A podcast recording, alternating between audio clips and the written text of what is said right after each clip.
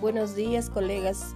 Hoy día nos toca tratar eh, la creación de grupos en WhatsApp.